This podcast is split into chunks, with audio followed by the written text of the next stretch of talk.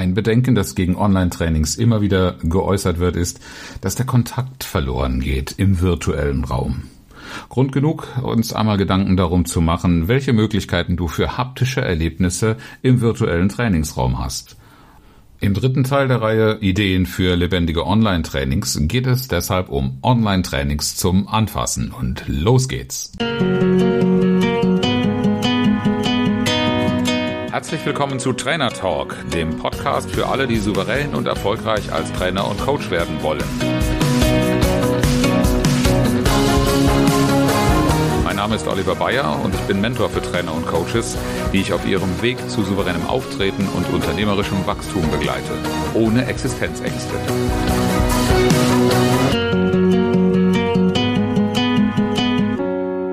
Hast es vielleicht von mir schon mehr als einmal gehört, aber ich werde nicht müde, es zu wiederholen.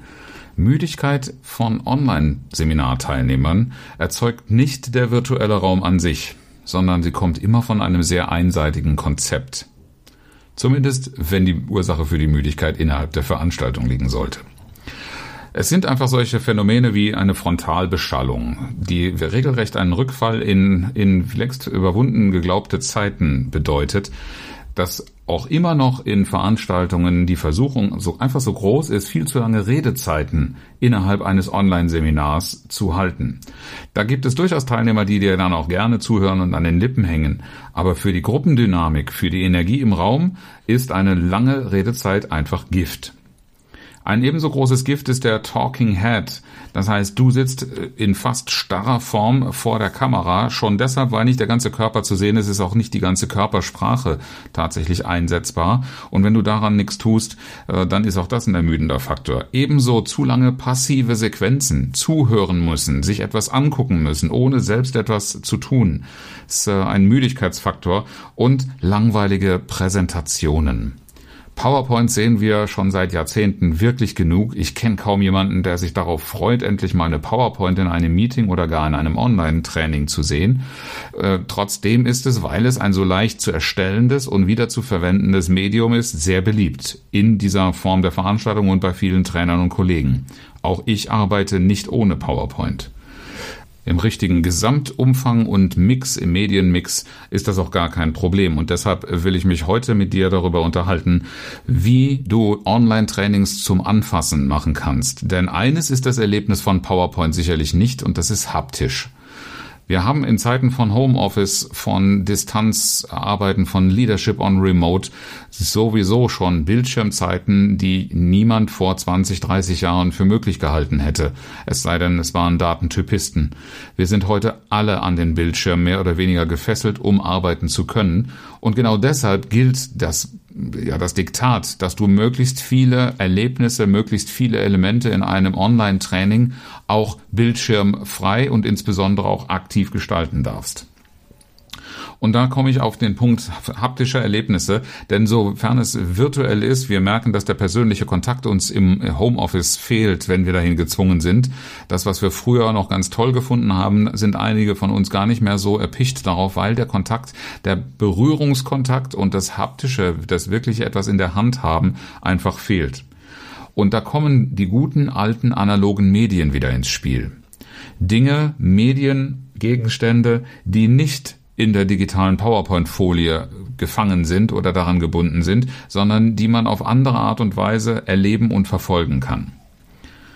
Da wären zum Beispiel Bildkarten, die ich auch im Seminarraum immer schon gerne genutzt habe. Vielleicht kennst du sie auch selbst aus dem Gebrauch. Es gibt sehr, sehr schöne Bildersammlungen in verschiedenen Verlagen ähm, aus Coaching-Tools und ähnlichem. Ich verwende seit vielen, vielen Jahren eine Bildersammlung immer wieder aufs Neue gerne. Warum? Weil Bilder zu präsentieren, Menschen mit Bildern zu beschäftigen, einfach bei ihnen Ressourcen weckt. Ressourcen von Ideen, von Gedanken, von Reflexion oder auch ganz einfach von Sprache.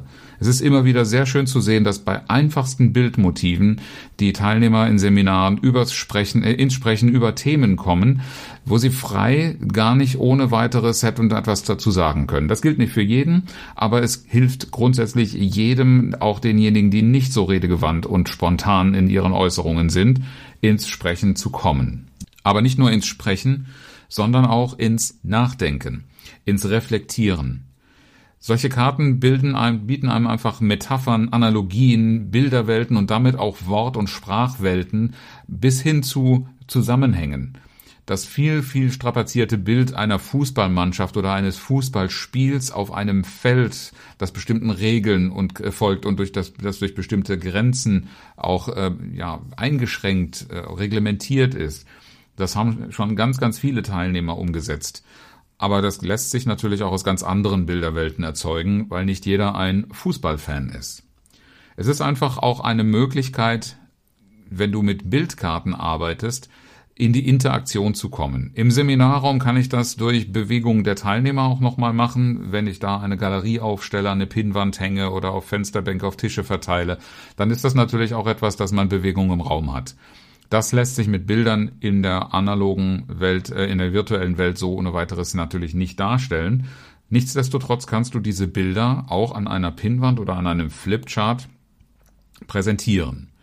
Wie ich einen Flipchart auch in ein Online-Seminar reinbringe, darüber habe ich in der letzten Episode schon gesprochen.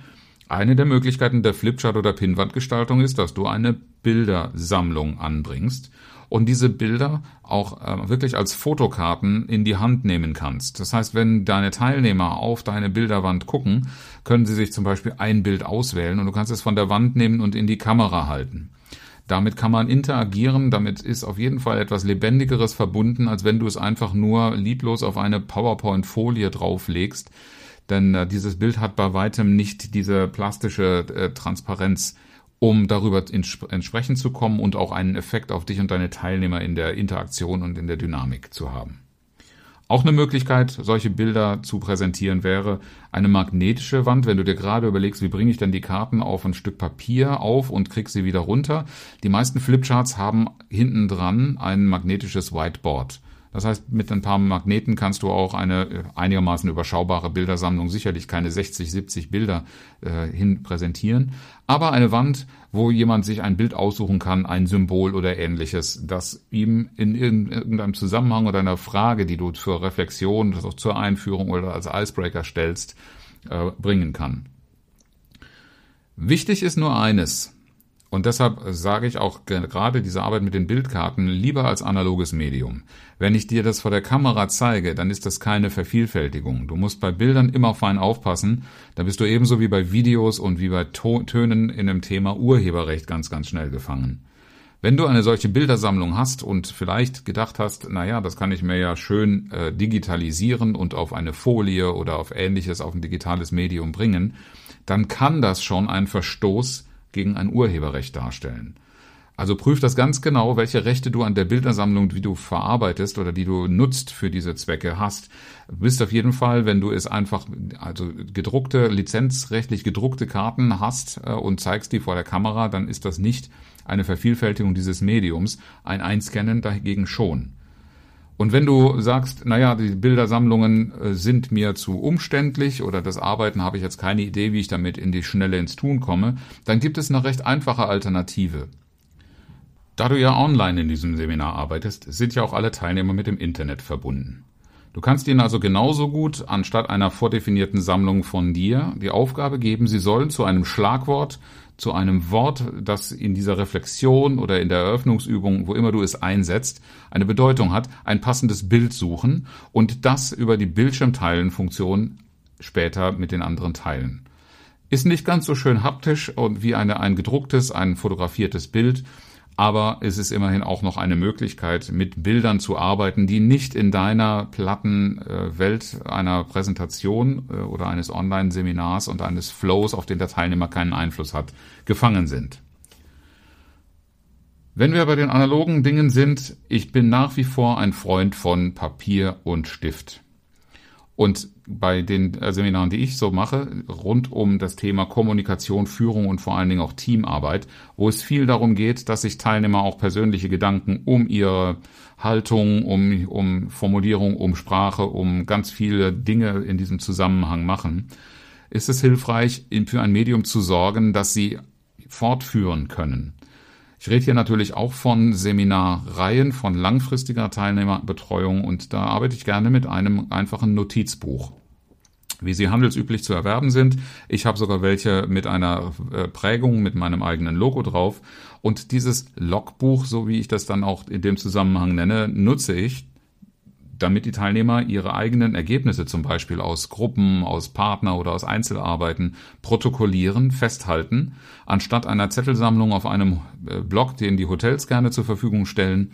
Diese Zettel machen ja in aller Regel keine besonders äh, hochwertige Karriere, aber das, was in ein Logbuch geschrieben wird, das wird jederzeit wieder greifbar. Ich arbeite bevorzugt mit einem A5-Format, das passt im Zweifel auch nochmal in eine Handtasche oder irgendwo dazu, anders als ein DIN A4, was also im Buchformat schon recht sperrig werden kann. Und ein solches Logbuch ist auch gut, um Reflexionsfragen zu bearbeiten. Zum Beispiel als Transferaufgaben nach einem Seminar oder bis zu einem nächsten Modul, an dem man sich wieder sieht. Einfach äh, sich eine, eine Frage oder auch zwei bis drei Fragen zur Reflexion zu notieren und ein paar Seiten Zeit zu nehmen, um die auszuführen, diese Reflexion. Und darüber hinaus nutzen wir das auch ganz gerne als Themenanker zum Beispiel durch Aufkleber mit Visualisierung zu Themen, zu Leitthemen und Modellen, die du vielleicht im Seminar einsetzt und nutzen willst. Wenn du deinen Teilnehmern nicht zumuten möchtest, dass sie die Visualisierung, die, die du ihnen auf einem digitalen Medium oder auf einem Flipchart präsentierst, auch nochmal selbst ins Buch abzeichnen müssen. Das Erlebnis, mit einem solchen Buch zu arbeiten, hat ganz unterschiedliche Auswirkungen. Das machen wir natürlich auch gerne in Präsenz und schon da sind die Teilnehmer sehr froh, alles an einem Ort zu haben. In einem Online-Seminar ist aber eine Übungseinheit in dem Buch auch eine zwingend nicht am Bildschirm verbrachte Zeit. Im Gegenteil schreibe ich sogar auf etwas Haptisches, das ich fühlen kann. Das ist einfach was anderes, als wenn man Dinge tippt. Das ist also auch neurobiologisch erforscht, dass etwas mit einem Stift auf Papier geschrieben zu haben, in Menschen etwas ganz anderes auslöst und zur Entwicklung, auch zur Entwicklung des Hirns in einer anderen Weise beiträgt und ganz andere Kreativitätspotenziale entfalten lässt. Insofern eine dicke, dicke Empfehlung für egal welche Form der Veranstaltung, speziell im virtuellen Raum, aber eben ein haptisches Erlebnis, weg vom Bildschirm und ja mit etwas wirklich persönlich in Kontakt sein im Zusammenhang mit wichtigen Fragen, die in dem Seminar auch eine Rolle spielen. Und zum Schluss als dritten, drittes Beispiel für haptische Erfahrungserlebnisse ich arbeite sehr gerne mit einer Übung, entweder als Eisbrecher oder auch als Energizer, die die Teilnehmer Gegenstände aus ihrer eigenen Umgebung einsammeln lässt. Das kann man zum Beispiel mit der Frage verbinden, du gehst jetzt mal in deine Umgebung, in den nächsten zwei Minuten suchst du dir einen Gegenstand, der etwas Persönliches über dich erzählt und diese Geschichte erzählst du uns dann bitte anschließend. Kann man in einer Veranstaltung, die über längeren Zeitraum ausgerichtet ist, ohne weiteres machen. Man kann aber auch äh, die Frage kürzer fassen, wenn du nicht jedem den Raum einräumen willst, eine Geschichte zu erzählen. Hängt ein bisschen von dem Kontext ab, in dem du es brauchst. Wenn du es ein bisschen kürzer brauchst, dann kannst du zum Beispiel nach einer Pause sagen, ihr seid zwar jetzt alle wieder schön an den Bildschirm zurückgekehrt, aber ich schicke euch jetzt bitte nochmal eure Umgebung und sucht bitte eine Kopfbedeckung, die ihr aufbringen könnt und äh, kommt mit der Kopfbedeckung wieder. Dabei kommt ein schönes Galeriebild raus, was du für deine Dokumentation nehmen kannst. Da kommen auch in aller Regel sehr, sehr lustige Ergebnisse bei raus. Äh, ein Energizer, der nicht viel Zeit kostet, aber durchaus auflockert und vom Bildschirm ein weiteres Mal wegführt. Und noch ein weiteres möchte ich gerne äh, hier mit einbringen. Wir arbeiten in Seminaren so gerne mit Flipcharts oder mit Pinwänden zur Visualisierung größerer Bilder. Und das ist sogar etwas, was Teilnehmern oft schwer fällt. Schwerer, als wenn sie ein Blatt Papier mit einem Kugelschreiber, äh, Bleistift oder gar mit den Stiften ihrer eigenen Kinder nutzen können. Auch das sind Arbeitsmaterialien, die haben Teilnehmer in aller Regel an ihrem Arbeitsplatz vorhanden und sind mit ihnen sogar zum großen Teil wohl vertraut. Und äh, so etwas kann man natürlich zur Visualisierung auch nutzen. Erstens, Sie arbeiten mit Ihrem eigenen wohlvertrauten Material. Sie schaffen etwas, was man anfassen kann und kein Problem, wenn so etwas dann mal erzeugt wird. Wenn du also mit solchen äh, Dokumentationen auf Papier, mit Bleistift, Kugelschreiber oder Buntstiften weiterarbeiten willst, dann hat heute so ziemlich jeder Teilnehmer ein Handy, kann das abfotografieren und kannst es dir zuschicken lassen. Somit hast du auch für die Ergebnissicherung, sollte das gewünscht sein, ein Material. Lässt sich ganz hervorragend verarbeiten und außerdem gibt es auch gleich noch die Möglichkeit, das, was da erarbeitet wird, zum Beispiel in kleinen Gruppen mit anderen zu teilen. Auch eine schöne Variante, wenn es einfache Visualisierungen sind, lass die einfach die Teilnehmer ins Bild halten und mach einen Galerie-Screenshot mit diesen Visualisierungen auch eine sehr einzigartige Dokumentation, die dir im Seminarraum üblicherweise gar nicht zur Verfügung steht. Wenn du auch Online-Trainings zum Anfassen ermüdungsfrei und mit nachhaltiger Wirkung konzipieren und durchführen willst, dann empfehle ich dir die E-Trainer-Ausbildung, die ich gemeinsam mit Coaching Concepts durchführe. Schreib mir einfach eine Nachricht oder klick auf den Link in den Show Notes für weitere Informationen. Die nächste Gruppe startet in Kürze und wir machen uns gemeinsam auf die Reise zu wirksamen und erfolgreichen Online-Trainings. Das inspirierende Zitat für heute von Malcolm Stevenson Forbes. Feder und Papier entzünden mehr Feuer als alle Streichhölzer dieser Welt.